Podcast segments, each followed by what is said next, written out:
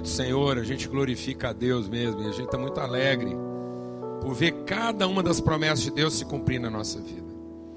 Deus disse que a gente seria bênção, Jerusalém, Judéia, Samaria, até os confins da terra, em todo lugar. Que a luz de Deus brilharia desde o Oriente até o Ocidente. E isso é uma promessa, a gente tem que crer nisso.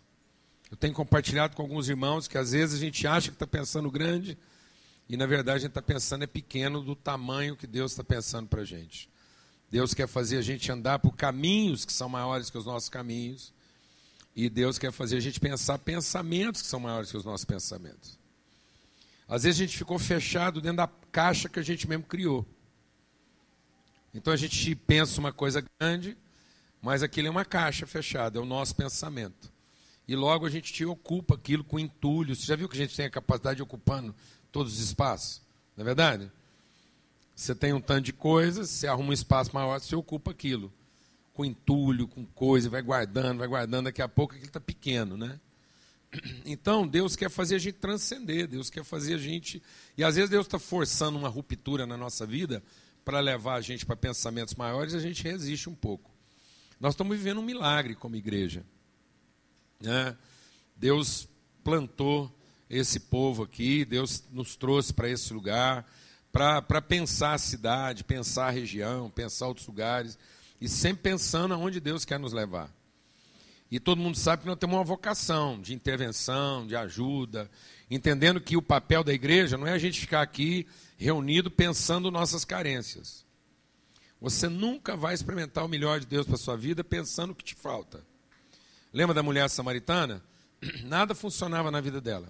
Religião não resolvia, casamento não resolvia, trabalho não resolvia. Aquela mulher estava cansada do trabalho, estava frustrada na religião e estava frustrada no casamento. Já estava casando pela sexta vez, aquela mulher. Cansada de fazer o que estava fazendo e cheia de preconceito religioso no coração. Por quê? Porque ela estava olhando a vida por aquilo que lhe faltava. Jesus deu uma palavra para ela. Ah, se você soubesse o que, que Deus já te deu. Quando ela entendeu que ela não era fome, ela era pão. Quando ela entendeu que ela não era sede, ela era fonte, a vida dela foi transformada imediatamente. E de alguém que estava procurando felicidade em alguma coisa, ela levou felicidade para a cidade, transformou a cidade, transformou a região toda. Assim, em algumas horas. Já pensou o que é isso? Uma pessoa que sai da cidade lamentando a vida que tem e volta para a cidade abençoando a cidade inteira. Assim, da manhã para a tarde. Glória a Deus, amados. Então não é uma mudança das circunstâncias, é uma transformação do entendimento. Eu queria chamar aqui o Zé Beni, o Fio. Desde que a gente chegou em Goiânia, a gente procurava em Deus de que maneira a gente poderia intervir, né, de maneira mais eficaz Deus levantou a vida do Fio e é um parceiro já de muitos anos. Ele entendeu uma vocação. Ele tem uma ONG chamada lá Aprender. Juntou com a gente aqui, que é a Total. A gente montou um projeto junto, Aprender Total, que é uma intervenção na área da educação. Deus dirigiu a nossa vida lá para Samaria de Goiás, Jerusalém, que é Goiânia, e Samaria, Aparecida. Então nós fomos fazer um trabalho lá em Aparecida, não é? E, e aí Deus colocou no nosso coração a estratégia de gerar um modelo. A gente foi adensando, adensando, porque a gente queria trabalhar numa coisa que pudesse ser replicada. A gente não queria trabalhar num grande projeto, mas a gente queria fazer alguma coisa que pudesse ser multiplicada para se tornar grande pela multiplicação e não pela adesão. E aí lançamos um desafio, alguns irmãos falam solidários. Eu gosto de falar desse número. Porque na, na cabeça de muita gente parecia ser muita coisa, e só Deus só queria quebrar nosso paradigma. Para gerar um modelo ali em Aparecida, trabalhar lá seis meses só. Para fazer uma intervenção lá de seis meses e gerar um protótipo que pudesse ser multiplicado, o desafio era de 300 mil reais. Para trabalhar com 30 crianças dava um per capita de 10 mil reais. E a gente colocou no coração: Deus, vai levantar pessoas com fé para participar disso. E a gente desafiou um grupo de cinco pessoas, cada um entrasse com 60 mil reais. E explicamos que aquilo não era doação, aquilo não era oferta, aquilo tinha que ser um investimento, uma, um ato de fé a fundo perdido, que ninguém ia ver aquele dinheiro de volta. E podia dar muito certo, como podia dar muito errado. Os homens que creram nisso nunca duvidaram e nunca pediram conta. Mas muita gente que estava vendo aquilo acontecer falou assim: não é mais barato dar 10 mil reais para cada um desses meninos e eles vão ter o dinheiro que nunca tiveram. Isso é pensar pequeno. Porque 10 mil reais na mão de cada menino daquele seria grande, mas seria muito pequeno porque Deus queria fazer. Aquele investimento foi feito, Deus gerou um modelo e hoje esse modelo está sendo multiplicado, a gente já não sabe mais a conta e vocês vão ouvir um testemunho agora. Houve um impacto em Aparecida, impacto nos outros lugares. Veio um irmão aqui do Líbano, aprendeu com a gente o que a gente estava fazendo, isso foi exportado para o Líbano. Vocês vão ter o testemunho agora de uma escola lá com 300 crianças, com 3 mil crianças em lista de espera. Deus levou o projeto aqui para o Rio de Janeiro, o maior assentamento em lixão da América Latina. Fomos lá, compartilhamos o protótipo lá com o pessoal, já tem uma escola lá funcionando para mais de 100 alunos. Então isso tudo aconteceu porque alguém creu. E alguém não duvidou. E aquilo que parecia ser muito dinheiro, agora é pouca coisa. O per capita agora ficou. sumiu, desapareceu. E agora o Fio e o Zé Bene estão voltando uma viagem missionária. Vocês vão ouvir eles contarem aqui. Eu só vou pedir que seja um pouquinho só mais rápido que for na primeira reunião. e eles vão contar a viagem que eles fizeram agora. E você vai achar que você está vivendo o tempo lá de Atos 2. O Espírito veio sobre eles, deu a eles poder, e eles foram testemunhas em Jerusalém, Judéia, Samaria e até nos confins da terra. Isso através da sua vida. Amém, amados? Através daquilo que Deus está gerando entre nós aqui. Amém. Essa introdução foi diferente, né? Deu um peso maior agora em relação ao que nós vamos falar. Bom dia, meus irmãos. Bom dia, meus irmãos. Bom dia. Aí, meu nome é José Bene, é isso mesmo, tudo junto, é um nome só. Graças a Deus, tenho maior orgulho disso. Meu pai estivesse aqui, ele ia até chorar, ele é cearense. Esse aqui é o Philip Hawkins, ok? A gente sempre introduz assim, porque ele quebra um pouco do gelo. Ele estava se chamando de Phil, aí ele entendeu que Phil aqui no Brasil era que ele. E aí ele mudou, agora ele se apresenta como Philip. Mas ele voltou de novo para o fio, porque ele entendeu que o fio é conexão, é energia. Ah, ele, internet. Entendeu? Então ele, ele aí agora está adotando o fio de novo. Fio, eu sou o Phil Hawkins. A gente está muito feliz, porque a gente não tem, a gente ainda não tem noção do que nem do quando. E, e a gente acabou de chegar dessa viagem. Então, passa só para a gente iniciar. Passa primeiro aí, primeira fotinha. A gente, nós viajamos do Brasil para Beirute, que fica ali bem na margem do mar Mediterrâneo. Vocês estão conseguindo ver ali? E de lá a gente foi para Zarley. E aí eu vou passar para o Fio contar um testemunhozinho dele. Oh, uh, bom dia, irmãos. Ok. Uh, para mim, eu tinha muito medo para fazer essa viagem por causa da minha identidade, minha nacionalidade, muito muito perigo, ok? E chegando lá no aeroporto, o meu entendimento, na verdade, era para ficar em Beirute, uma zona verde, ok? Do bem seguro, ok? Mas Deus é bom, ok? Nós uh, saímos do aeroporto com meu amigo brasileiro, saindo da cidade. É, ah, nós, onde estamos indo? Não, não ficando no Beirute, em, Be em Beirute. Não, não, estamos indo para Zali, fronteira de Síria, ok? Zona vermelha, ok? E, no, rapaz, normalmente, ok? Esse rapaz já é. Ok? meu, meu professor, ok? Uh, no, normalmente essa uh, estaria chegar com muito ansiedade. Nossa, ok. Mas uh, eu tinha completamente paz de Deus, ok? Um milagre na minha vida para para sentir totalmente apoiado de vocês, Sal da Terra, aqui, orando para mim, para minha vida, para nosso grupo lá, o tempo todo com situações bem alto risco, mas completamente em paz, uma aventura em fé. Ok? Quero agradecer vocês, grandão. Obrigado. Do tamanho dele. Então, de lá, de Zarley, a gente foi, de avião, a gente foi para Nicosia, que fica na ilha de Chipre. E lá a gente teve a reunião daquela Network 117. O, o Jonathan, que é o fundador dessa organização, viu o que, que a gente estava fazendo aqui em Aparecida de Goiânia e achou que isso pudesse ser aplicável lá naquele contexto. E quando a gente chegou e conheceu o contexto, a gente, a gente de verdade achou que não era. A gente falou, nossa, isso aqui é complexo demais, que a gente não tem noção do que é guerra, de, de como funciona isso. E, e o, os, o primeiro dia a gente foi dormir na casa de um casal de refugiados de guerra.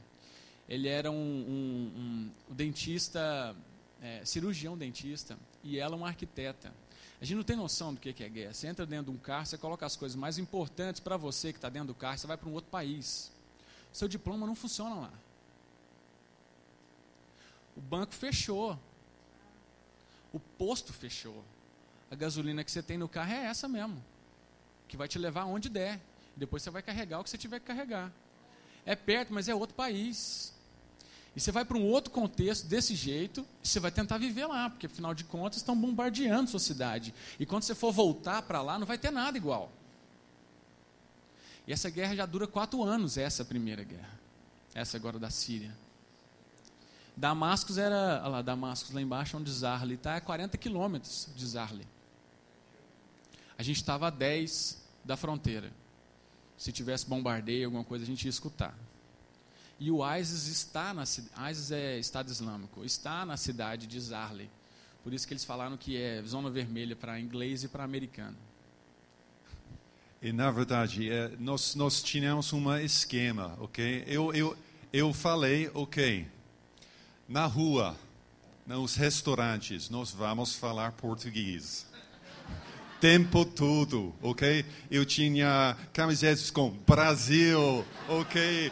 Bandeira Brasil aqui, aqui, ok? Ele se apresentava como brasileiro, ele não falava. Foi a primeira vez que ele não falou que ele era inglês. Porque se o inglês, ele gosta de falar que ele é inglês, né? Ele chegou, sangue azul e tudo mais. Ele chegava lá e o pessoal apresentava assim: vocês são da onde?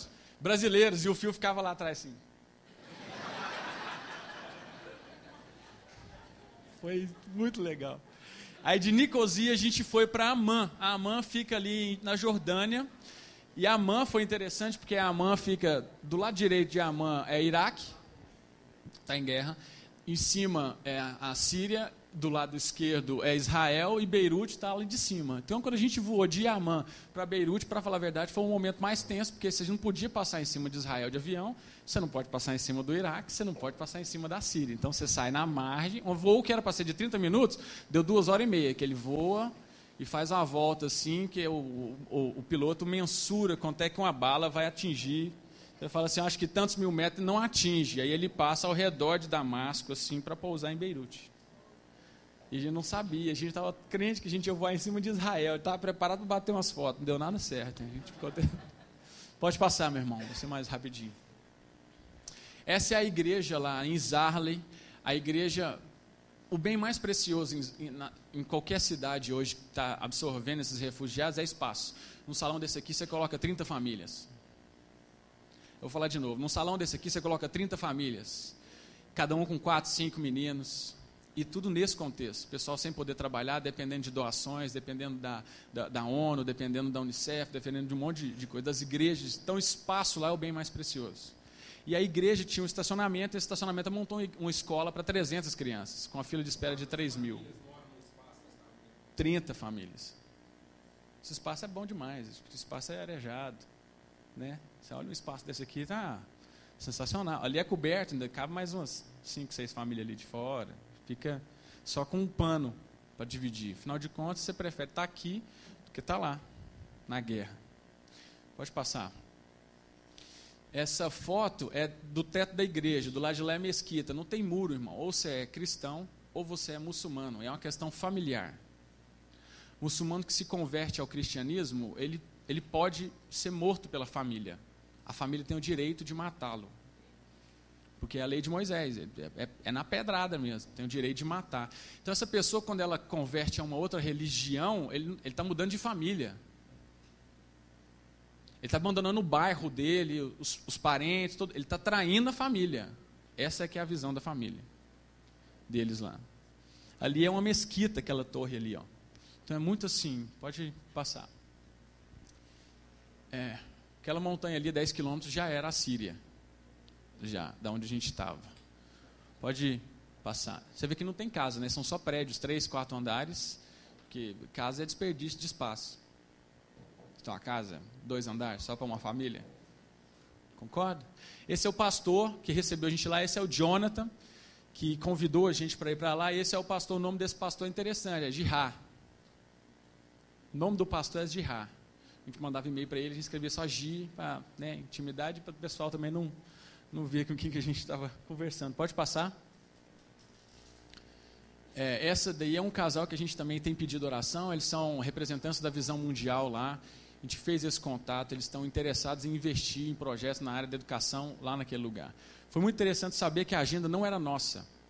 A gente não programou, a gente programou muita coisa, mas não deu nada certo daquilo que a gente estava programando, deu tudo certo dentro daquilo que Deus estava programando é como se Deus, a gente chegasse lá, Deus abraçasse a gente assim e falasse, não, calma, tem um pessoal para te apresentar aqui, apesar da sua agenda, eu sei quem vocês têm que visitar para poder funcionar o que eu quero que funcione aqui. Pode passar. Essa é a vista de Líbano, é, do Líbano mesmo, Beirute, é uma cidade muito bonita, que em 88 agora teve o, o centro da cidade todo destruído por Israel, em 88. Eu, eu nasci em 82 a cidade foi destruída. O Fio lembra muito bem disso. Na história e tudo mais. Ele falou, porque ele falou, falou nossa, eu estava estudando, eu vi isso aqui, eu vi essa guerra e tal. E a gente não sabe o que, que é isso. Tem a, a, uma, uma parede toda esburacada de bala. A gente chega lá e encontrar isso, é um negócio muito recente. Pode passar. Ok, essa é uma outra igreja em Beirute, uh, com o pastor Said na minha uh, direita. Ok, e eles têm uma grande obra, uma escola para refugiados também, funcionando muito bem. E essa igreja, minha igreja em Bookham, na Inglaterra, nós apoiamos o, o, o trabalho aqui. Foi um grande prazer para ficar em pé com nossos irmãos lá. Excelente. Pode passar. Esse pastor foi interessante, ele é um pastor da igreja cristã ortodoxa. Você é cristão, você é cristão, católico, evangélico, você mistura tudo, você é cristão. Se é muçulmano, você pode ser sunita ou xiita, né? Então, esse pastor, ele, ele, quase não participou dessa reunião com a gente, porque há duas semanas atrás ele foi sequestrado pelo ISIS. É a terceira vez que ele é sequestrado pelo Estado Islâmico, e dessa vez o Hezbollah salvou ele. Hezbollah é uma organização islâmica também, que guerreia, que são terroristas também, mas eles não concordam com o Estado Islâmico, então eles estão guerreando. Eles, eles salvaram esse senhor lá. Ele estava dentro de uma casa com outras pessoas, sequestrado, todos os dias eles enfileiravam eles, matavam um, guardavam ele, sem água, sem comida, sem nada, ele já estava lá uma semana. Então ele foi nessa visita e o mais interessante foi ver, que a gente fala isso aqui, parece que é simples, né?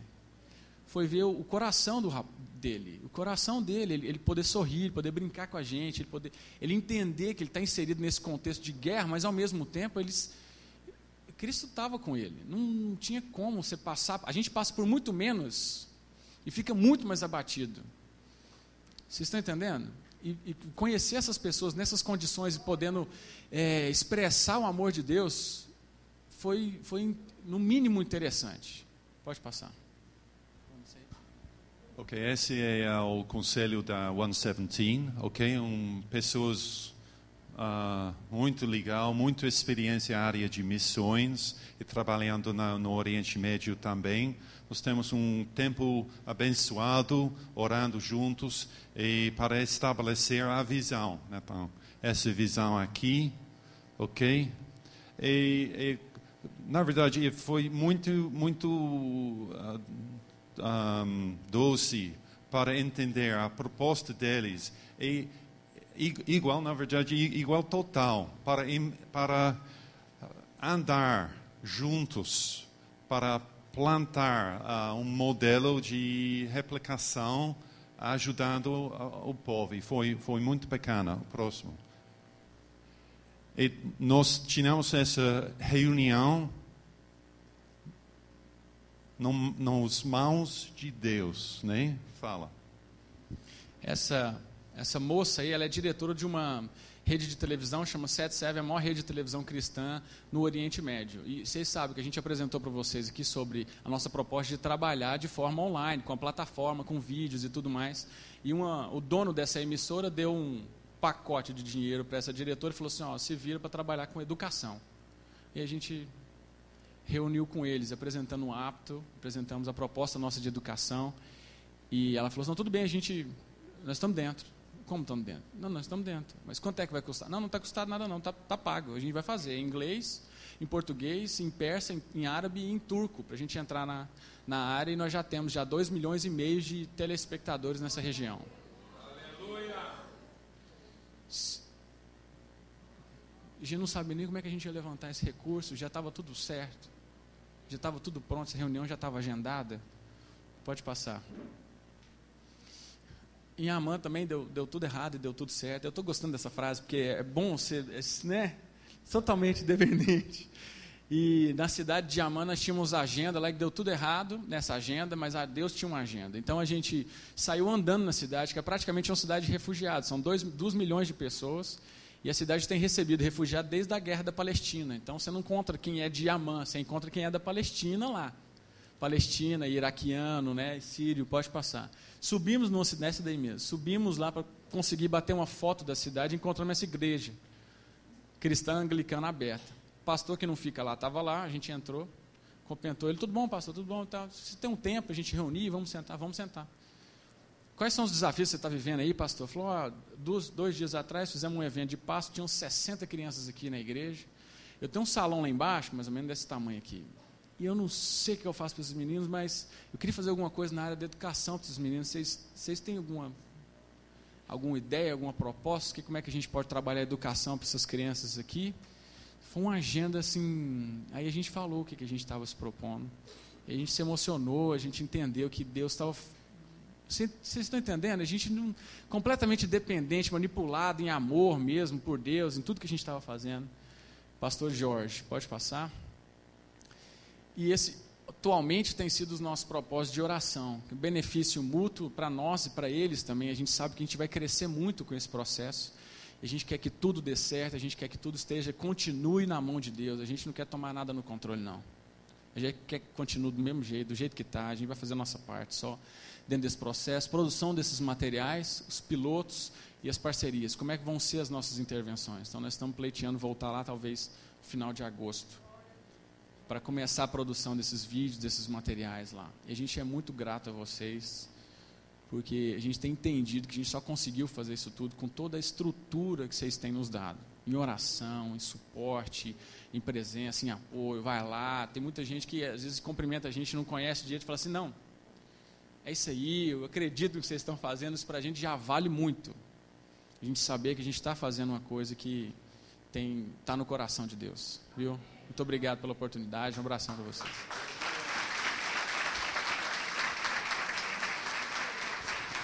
Quem está alegre com essas notícias aí, amado? Benção demais, não é verdade? Muito bom, muito bom. A gente é uma coisa assim. E passa pela vida, passa pela sua fidelidade, pela sua postura. Amém? Por aquilo que Deus segreda ao seu coração. Muito além do que a gente pode pedir ou pensar. E ninguém está fazendo favor nenhum para esse pessoal. Porque, na verdade, para que o Evangelho chegasse até você, para que você tivesse fé, para que a luz brilhasse na sua casa, muita gente saiu de lá há milhares de anos atrás, sofreu, gemeu, entregou a vida e foi fazer o que Jesus tinha mandado. Vai espalhar o evangelho até os confins da terra. Nós éramos os confins da terra. Agora está acontecendo aquilo que está previsto nas Escrituras. Aquele que saiu chorando, semeando a sua semente, voltará com alegria, trazendo os seus feixes. O que, que nós estamos trazendo de volta para aquela terra, mano? Alegria, esperança. Eles saberem que a fé deles não, não foi infrutífera. Que os filhos dos filhos dos seus filhos agora estão voltando, trazendo de volta. E Deus é tão maravilhoso que hoje a gente estava sentado aqui e uma irmã que congrega aqui, eles estavam dando esse testemunho. Uma irmã que congrega aqui, aqui, sentada ali onde está o Renan ali, ó, com o marido dela. Ela ficou meio sem graça, porque ela é bem tímida, mas ela vai dar esse testemunho aqui. Ela ficou emocionada, porque ela falou assim: Meu avô veio lá de Zar, Zar, Zarley. Meu avô e várias famílias estão aqui em Goiás e vieram lá de Zarley. Refugiados. Aqui, sentado aqui, sabendo que agora a luz gerada aqui vai brilhar lá. Não é favor, amados. Não, não, é amor. Quem ama não faz favor, amados. Só quem sente culpa faz favor. Amém, mano? Só gente culpada faz favor. Gente que ama, abençoa. Glória a Deus. Porque entende que é disso que a gente é feito. E se a gente é feito de amor, não cabe na gente. Tudo que a gente recebe dá para a gente e dá para muito mais gente. Aleluia. Glória a Deus. Só gente mal resolvida faz favor. Sabia disso? Só gente mal resolvida faz favor. Porque só gente mal resolvida que acha que é dono de alguma coisa e que aquilo é dele que se com muito favor ele vai repartir com outros. Isso é ser muito mal resolvido. Entendeu? Agora, quem ama, vê o irmão e agradece a Deus. Foi Deus, obrigado, porque o que esse irmão precisa já estava depositado na minha vida e ele não vai precisar me pedir favor. Glória a Deus. Aleluia. Porque o meu coração é favorável a Ele. Aleluia, amado. Aleluia. Nós somos o favor de Deus. Nós não fazemos favores. Nós somos o favor de Deus em relação ao nosso irmão. Muita alegria. Aleluia, brasileirinho. Está vendo, amado? Está vendo? Ser brasileiro serve para alguma coisa de vez em quando.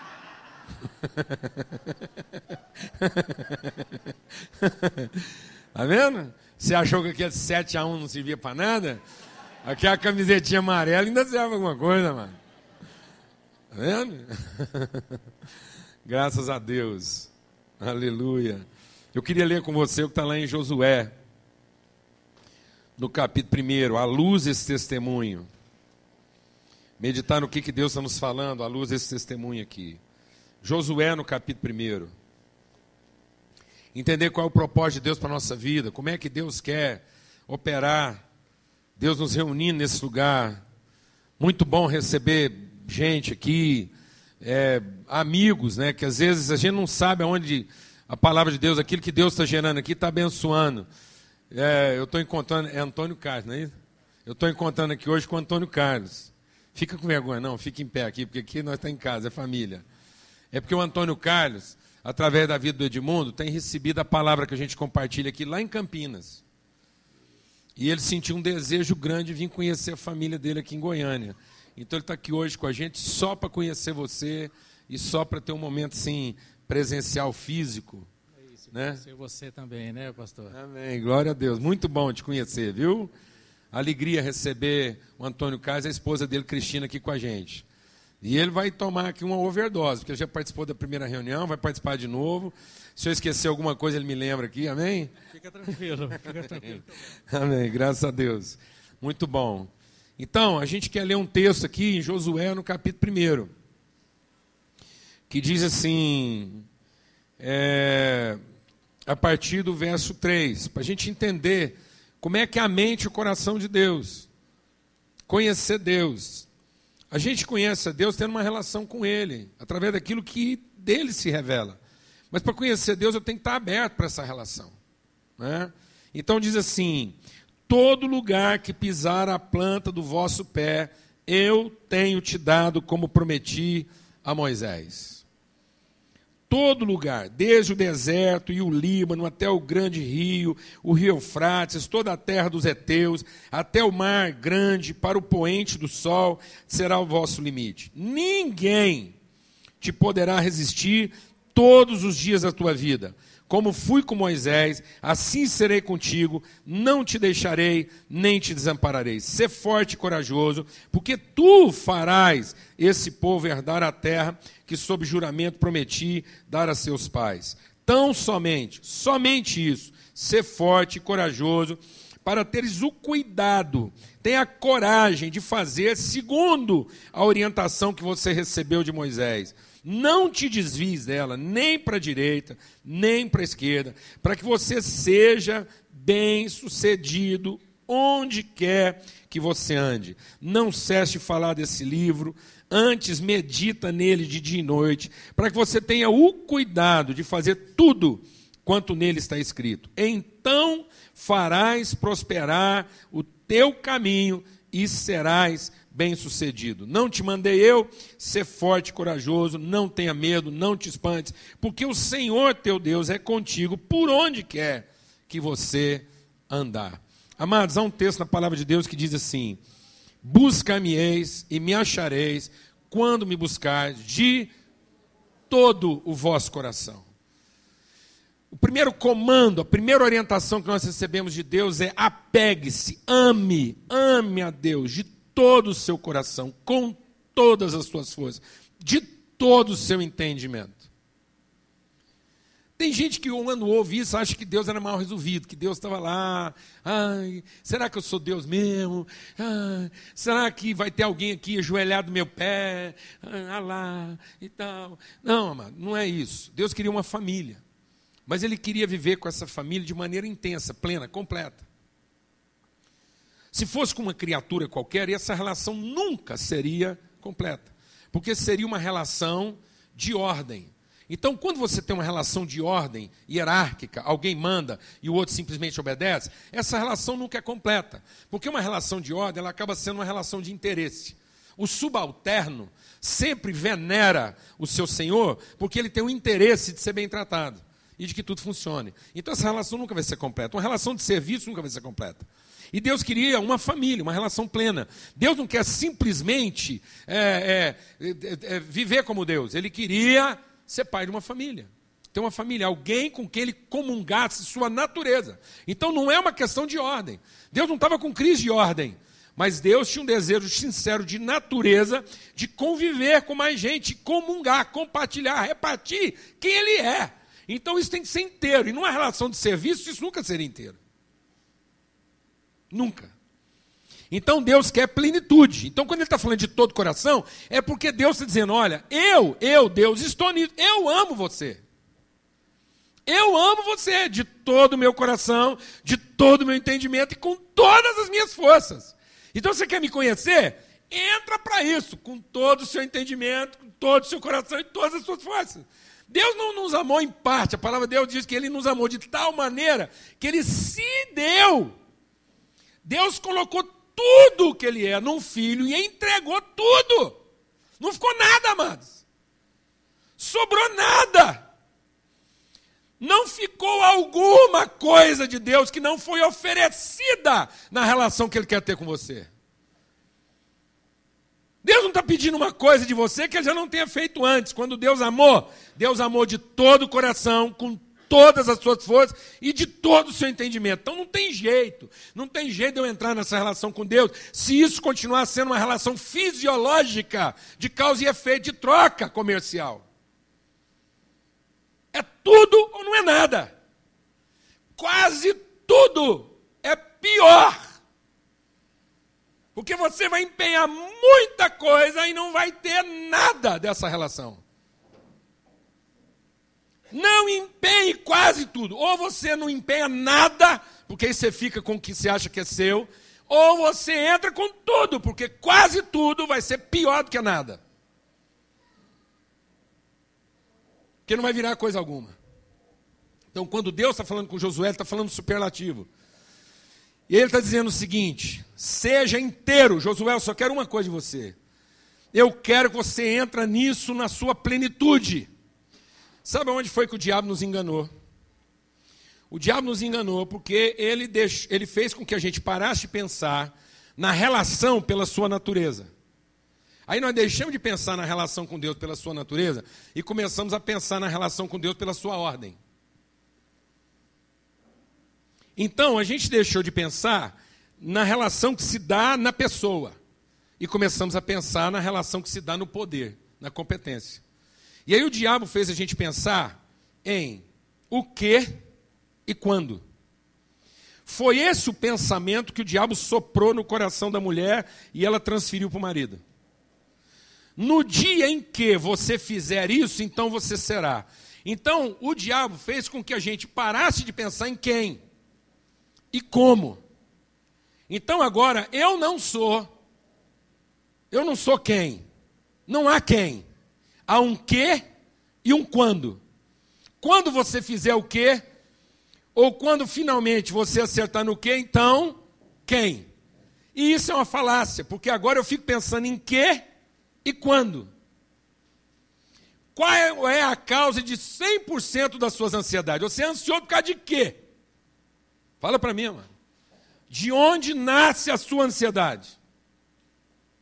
Simples. A sua ansiedade é de pensar o que é que você vai fazer amanhã. Sim ou não, mano? Nós só somos pessoas ansiosas porque a gente passa o dia de hoje pensando em que e quando. Quando alguém fizer o quê, ou quando eu finalmente fizer o quê, então vai ser. Sim ou não, meu irmão? O capeta está deixando a gente doente, e não é porque ele fica lá, é, o povo acha que o capeta. Não, mas ele só sopra um pensamentinho na sua cabeça, o resto é por sua conta. Essa patologia toda, essa alienação, essa loucura, é porque a gente pensa o que não devia pensar. Jesus, a última palavra, presta atenção, a última palavra que Jesus deu para os seus discípulos, última, Jesus está despedindo, falou assim: escuta, vou falar uma coisa para vocês. Desencana. Essa foi a última palavra. A última palavra de Jesus dos seus discípulos foi: Irmão, desencana. Não fica pensando em tempos e épocas que não competem a você e que Deus guardou para sua exclusiva responsabilidade. Sabe o que Deus está dizendo? O que e quando só compete a Deus. Deus é Deus, porque só Ele sabe o que e quando. Se você soubesse o que e quando, você era Deus. Amém? Então, já que você não é, você nunca vai saber nem o que, nem quando. Quem sabe disso? Deus. Só Deus tem o controle do que quando. E Jesus falou: então desencana. Vai ser quem você pode ser como. E aí não se iluda, porque tem muita gente que eu estou falando assim, que a gente tinha que estar tá pensado em quem e como. Aí a gente já está tão viciado em pensar o quê, que o nosso como soa como o quê? Eu vou explicar. Porque eu estou falando com você quem e como, e você já está pensando como fazer. Como fazer não é como, é que. Amém, mano? O como que ele está falando é intensamente. É quem inteiro. Como? Inteiro. Esse é como. Como forma não é como, é que. Amém, mano? Como eu vou fazer? Não é como, é que. Aleluia, irmão. Quem entendeu isso aqui? Como é? De todo o coração, de todo entendimento, com todas as suas forças. Isso é como. Então Deus falou para Josué: Josué, explicar. Todo. Todo inclui tudo e não exclui coisa alguma, amém, amado? Então ele disse: todo lugar, não é algum lugar. Não é algum lugar. Ele disse: todo lugar que você colocar a planta dos seus pés. Preocupa não que eu bati um fresh lá antes. Fui fazer uma consulta na menina lá, fisioterapeuta, esqueci de bater o fresh, a hora que ela mandou tirar o tênis, morri de vergonha. Valorizei o dia daquela menina, ela teve que ver Deus aquele dia para tratar de mim. Então, o que que deu? Tirei o sapato sem entender. Porque isso é forte. Entenda essa figura. Quando Moisés chegou na presença de Deus, Deus falou assim para ele: tira a sandália dos seus pés. Tira de você qualquer coisa que represente separação entre você e o lugar aonde eu te coloquei. Tira da sua vida tudo o que te protege de ter contato integral com o lugar onde eu quero você por inteiro. Sabe qual é o nosso problema, amados? Nós não entramos por inteiro no lugar que Deus nos colocou. Esse lugar nunca vai ser santo. A gente está esperando encontrar um lugar bom que nos santifique. E Deus está esperando encontrar alguém santo que santifique todo lugar. Você está esperando encontrar um casamento bom que te faça bem. E Deus quer que você faça bem para o seu casamento. Sabe por que, que não funcionou? Porque você não entrou inteiro. Você não pôs as plantas do seu pé. Tem gente que acha, tem gente que já fica em pé assim, ó. Você não sabe se ele está chegando ou se ele está querendo sair. Ele já chegou, ele já. Ou então que é a frescura. É, sabe a frescura? Entra aí, irmão. Não sei se está quente, está frio. Ele põe só um pontinho dedinho lá, que a coisa micha. E se estiver frio, não entra, não gosta de água fria, está muito quente, está muito frio. Aí tem uns caras, tem uma onda aí agora. O cara está um ano com a menina. O que, que ele está fazendo? Ah, estou vendo se está quente, está frio. Senão não vou entrar. Não, amado. Planta. Se possível, tira a sandália. Não entra de salto. Tem umas mulheres que nunca vão entrar, porque é 15 centímetros para cima, então é só a pontinha do dedinho, o tempo todo de salto. Está na prata de salto.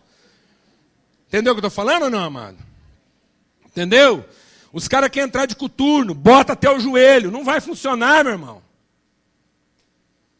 Não vai funcionar. Não é sua botina, é você. Não é o equipamento que você usa, a ferramenta que você encontrou. Você é o instrumento, então planta a planta do seu pé. É sua vida por inteiro. Nós estamos vivendo hoje uma condição de abduzão. É tudo abduzido. O cara nunca está onde ele devia estar. Tá. Ele está ali e pensando no casamento que ele podia ter. Ei, ah, é, ele está ali pensando na mulher que ah, ela tinha que ser. Quem está entendendo o que eu estou falando? Ela não está ali com o marido, ela está ali pensando, é uma traição constante, é uma infidelidade, é uma promiscuidade geral, porque ele está ali e está pensando na outra. Quem entendeu o que estou falando?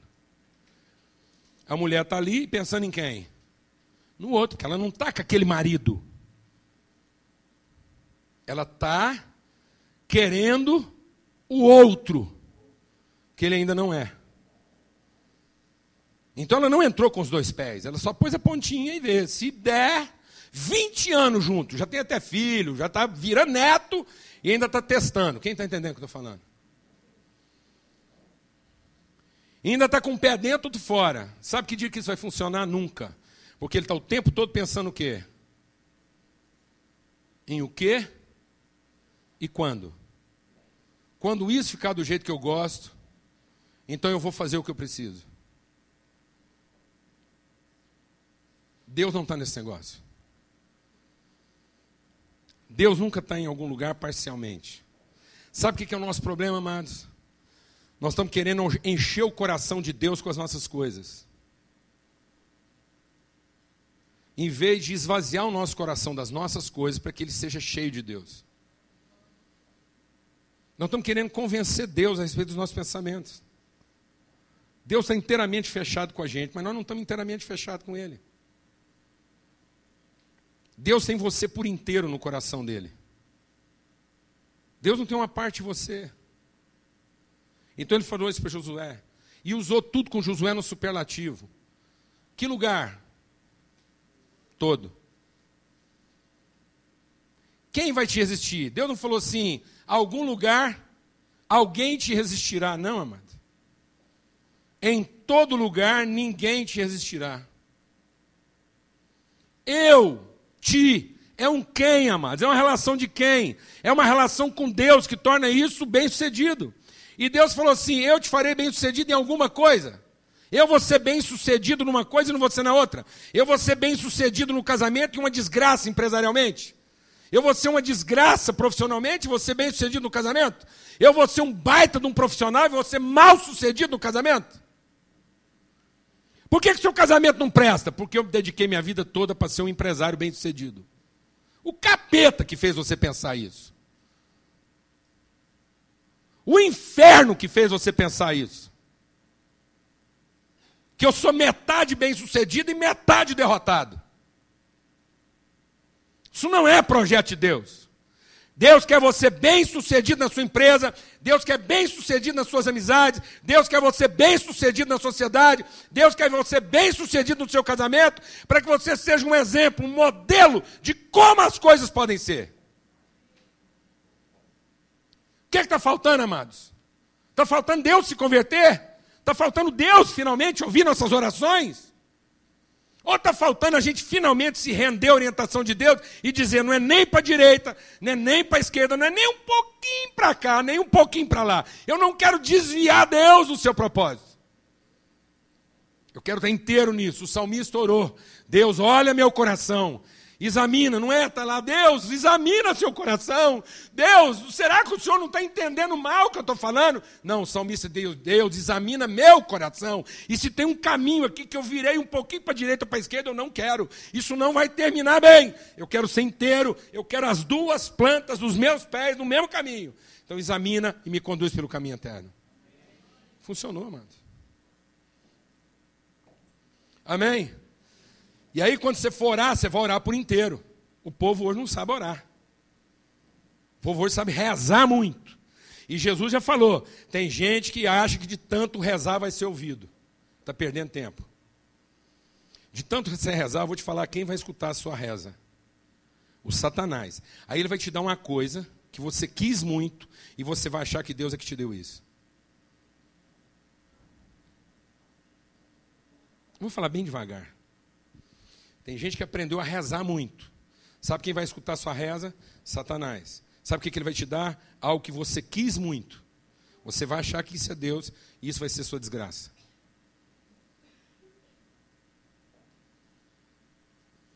Orar, amados, é se colocar inteiro na presença de Deus.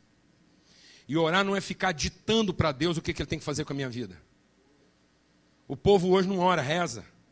O povo hoje, a hora, já começa orando, fala, Deus, ó, não sei o que, que o senhor está planejando para segunda-feira, o bicho vai pegar amanhã, Deus.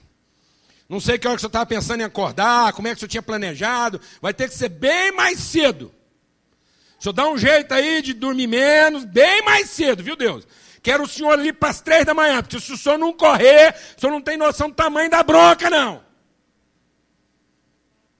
O senhor está escutando? É o seguinte, eu preciso que o senhor faz isso, estou numa latada aqui, estou devendo isso, estou daquilo, minha família está assim, minha mulher é uma desgraça, meu marido não presta, meu filho está bagunçado. Então é o seguinte, se eu começo organizando os meninos, depois passa lá, mexe na cabeça da minha mulher, porque eu não aguento ficar com a mulher dessa não. Se eu não der uma melhorada, estou vazando. E aí vai, e aí ele vai pondo lá e dizendo para Deus, e Deus, ele, pois não, pois não, pois não, para volta aí que eu perdi o terceiro ponto. E pá, entendeu agora? Anotou? Pronto. Solta Deus, larga ele ali para sete da manhã, até meio-dia, e ele vê o que, que ele fez. Estou exagerando, mano? Estou exagerando, mano? Perda de tempo, nós ficar lá conversando com Deus a respeito do quê? Do quê? E quando? Perdi meu tempo. Se tem uma coisa que Deus sabe antes de mim, não precisava de mim para saber, é o que e quando. Glória a Deus, mano. Então vou sentar lá e falar, Deus, vamos conversar aqui como é que vai ser esse negócio. Começar a explicar uma coisa, Deus. Entrei numa latada. Fui desviando, desviando, mexi um pouquinho, fui ajustando o projeto, fiz uma adaptação, coloquei um chip para turbinar. O motor era original, mas eu queria andar mais rápido, meti um chip, agora já está queimando o óleo, está fazendo fumaça, podia ter durado um tanto, o trem está azedado aqui, Deus. Então, fiz uma combinação, fui pela cor, fui pelo modelito, e está tudo atrapalhado, Deus. Escolhi pelo modelo. pelo ano, falaram para mim que era a última série, vinha com os equipamentos adicional. Ninguém sabe o que eu estou falando aqui. Não. Tudo linguagem figurada, é muita filosofia. Aí, o cara vai lá. Então você já chega confessando o pecado. Qual é o pecado? A presunção do acerto. Sabe qual é o nosso pecado, amados? Fala qual é o nosso pecado. É um só a presunção do acerto. Sabe como é que chama esse pecado? Iniquidade. Eu fiz um plano para mim. E achei que ia dar certo. Eu presumi o acerto. Eu escolhi a água que eu queria entrar. Eu fui pela temperatura. Fui pelo conforto. Não foi isso que Deus tinha combinado comigo. Então eu já entro falando, Deus, estou aqui. E aí, se Deus falar assim, explica, você fala, nem dou conta.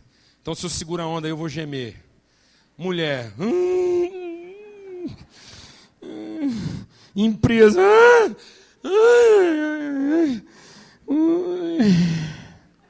filho. Ai, amizade. Uh, uh. Amém, amados? Não deu conta de explicar, geme. Mas geme assim, com os dois pés, né? Você geme ali com os dois pés, você geme. Aí se você der conta de explicar, fala assim, sem nada, está tudo bagunçado, não tem nem ideia. O que, que o senhor acha? Por onde a gente começa? Vai me ensinando. E aí, se está com um pouquinho mais de lucidez, chama pela memória. Faz igual o senhor fez com meu primo Josué. Estava apavorado, nervoso, aquele tantão de gente, sabia direito o que, fazia. O senhor pediu para ele ter coragem. Estou lembrando aqui, eu tenho um parente lá, primo, parente da minha mãe lá, meus avós maternos, Josué. Me ajuda, como o senhor ajudou lá, aquele primo irmão Davi, petitim, ruivo, desprezado, tratador de cabrito. Ninguém achava que ele prestava para alguma coisa, só o senhor conhecia o coração dele quero ter um coração igual ele lá. O senhor não olha a aparência, o senhor não olha, o senhor não olha a aparência dele, o senhor não vai olhar para a minha. Aleluia, o senhor não vê a aparência, o senhor vê o coração. Você não está falando para Deus, amado, você está falando para quem? Para você. Você está gastando o seu tempo de oração com Deus para trazer a sua memória. Estou lembrando de Davi. Davi era desajeitado.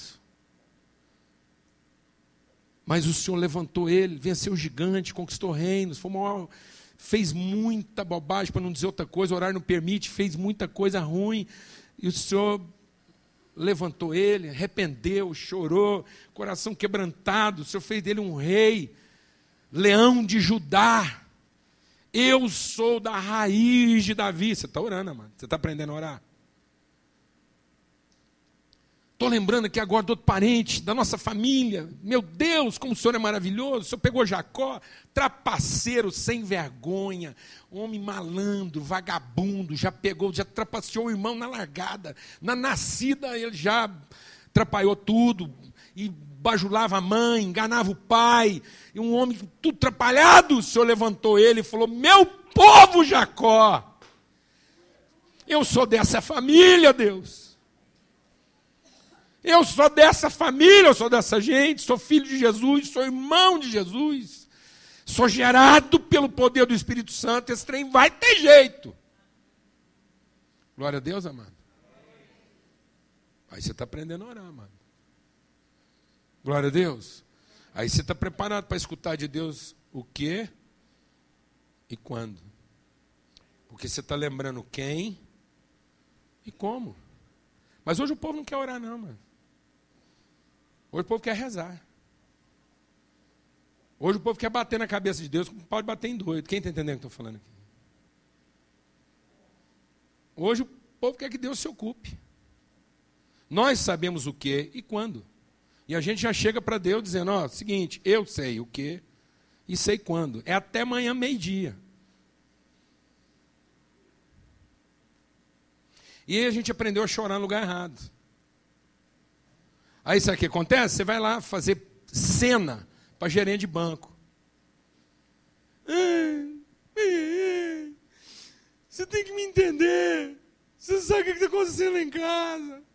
Deu tudo errado. Foi a Dilma. Foi esse governo.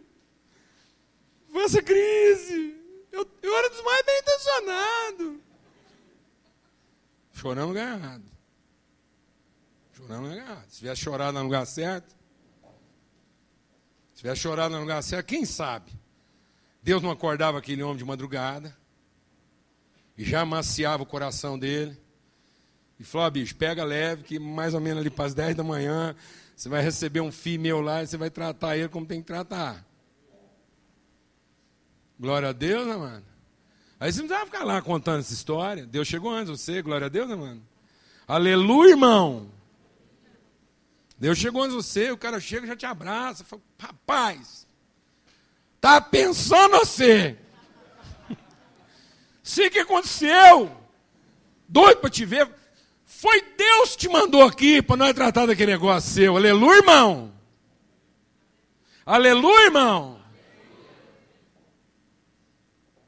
Por que, que as coisas não estão sendo assim, amado? Por que, que a gente não está vivendo esses milagres?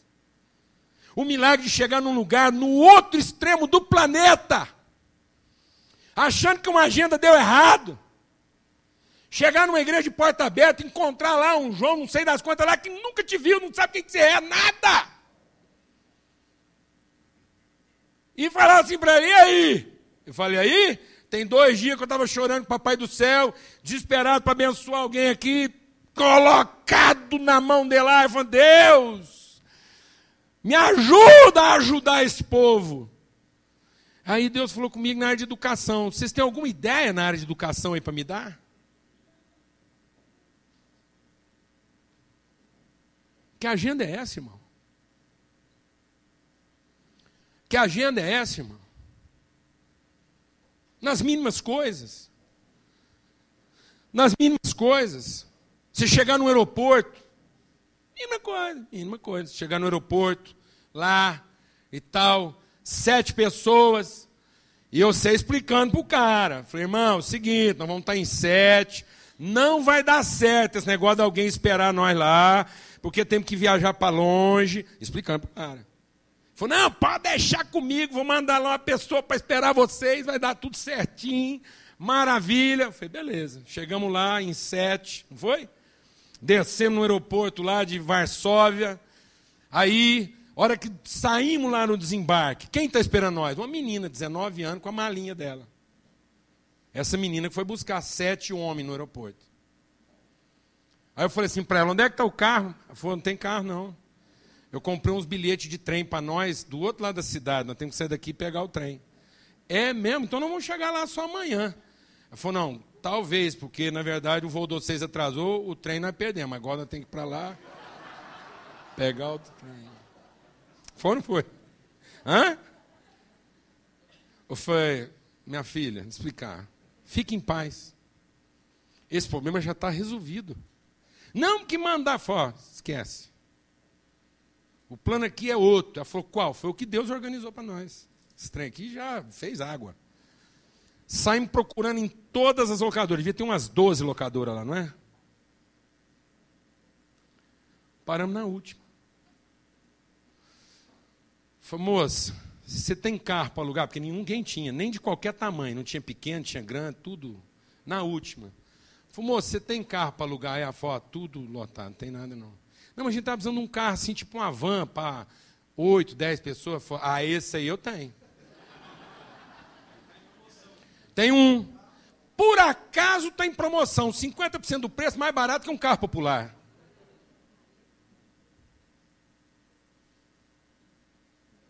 A vida, amados, a vida, para quem anda com Deus com os dois pés no chão, funciona assim. É a gente que melhora o lugar onde a gente está. Não é o lugar que melhora a gente. É a gente que faz rio correr no deserto.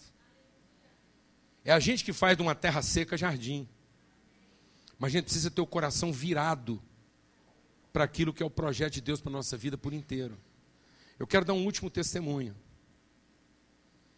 Eu conheci um homem, um grande empresário. Ele foi um dos maiores empresários do Brasil na área de construção. Eu tive o privilégio de conhecer ele, porque a empresa dele de construção foi a bancarrota.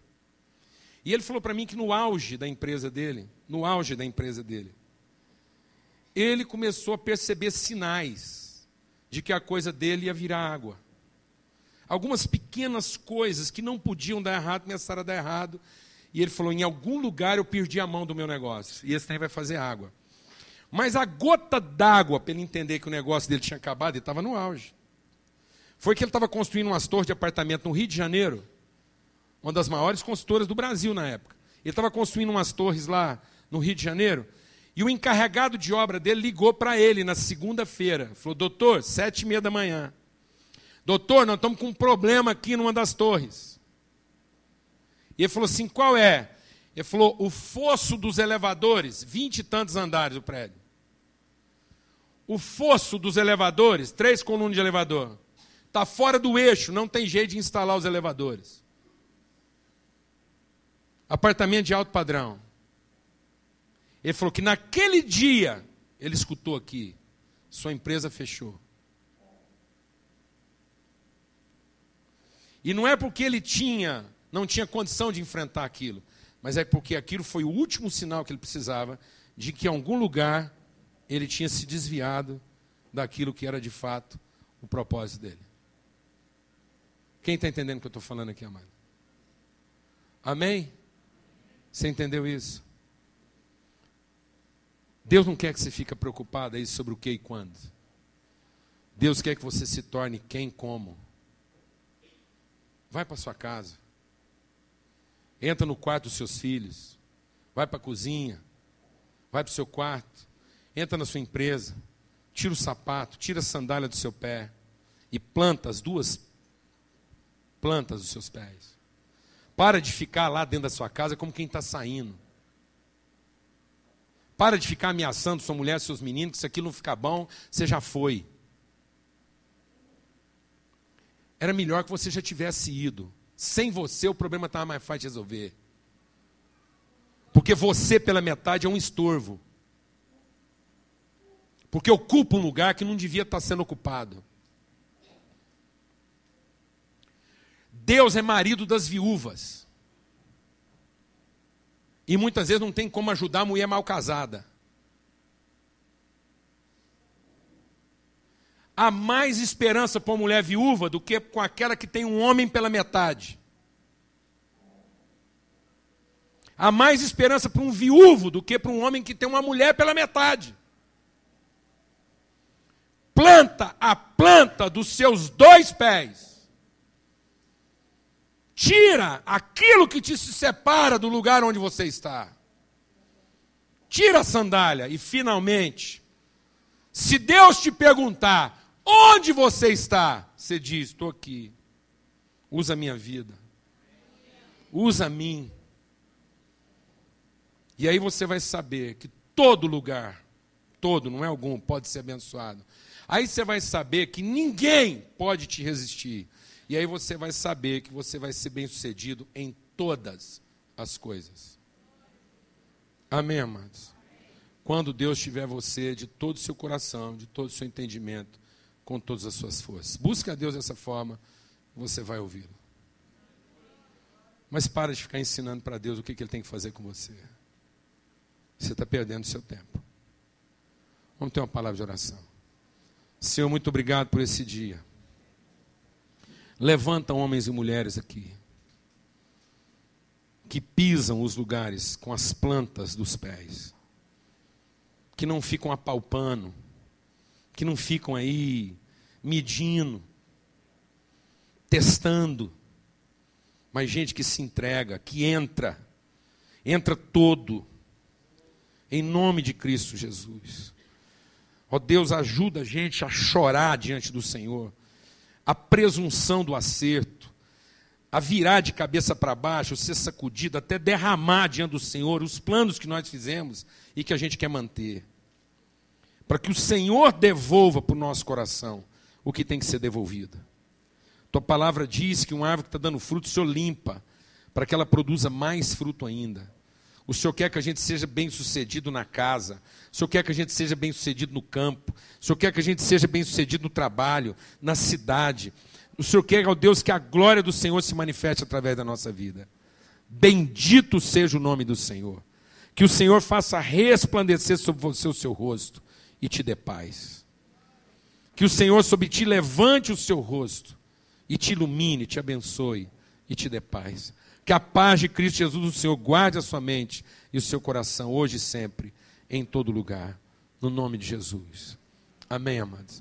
Eu quero te dizer uma coisa: tem gente que fala assim para mim, Paulo Júnior, vocês falam um pouco de dinheiro, os desafios lá são muitos. A gente tem muitos desafios aqui. A gente está colocando dinheiro em muita coisa. Mas não sou eu que tenho que falar dinheiro com você, não. Quem tem que falar dinheiro com você é Deus. Então, o nosso papel aqui é dizer só o seguinte: se Deus tem colocado algo no seu coração, seja fiel ao que Deus tem colocado aí com você, porque foi Ele que falou com você, não foi a gente. Então responda a Ele com a sua fidelidade. Amém? Em nome de Jesus. Vamos em paz, uma boa semana para todos.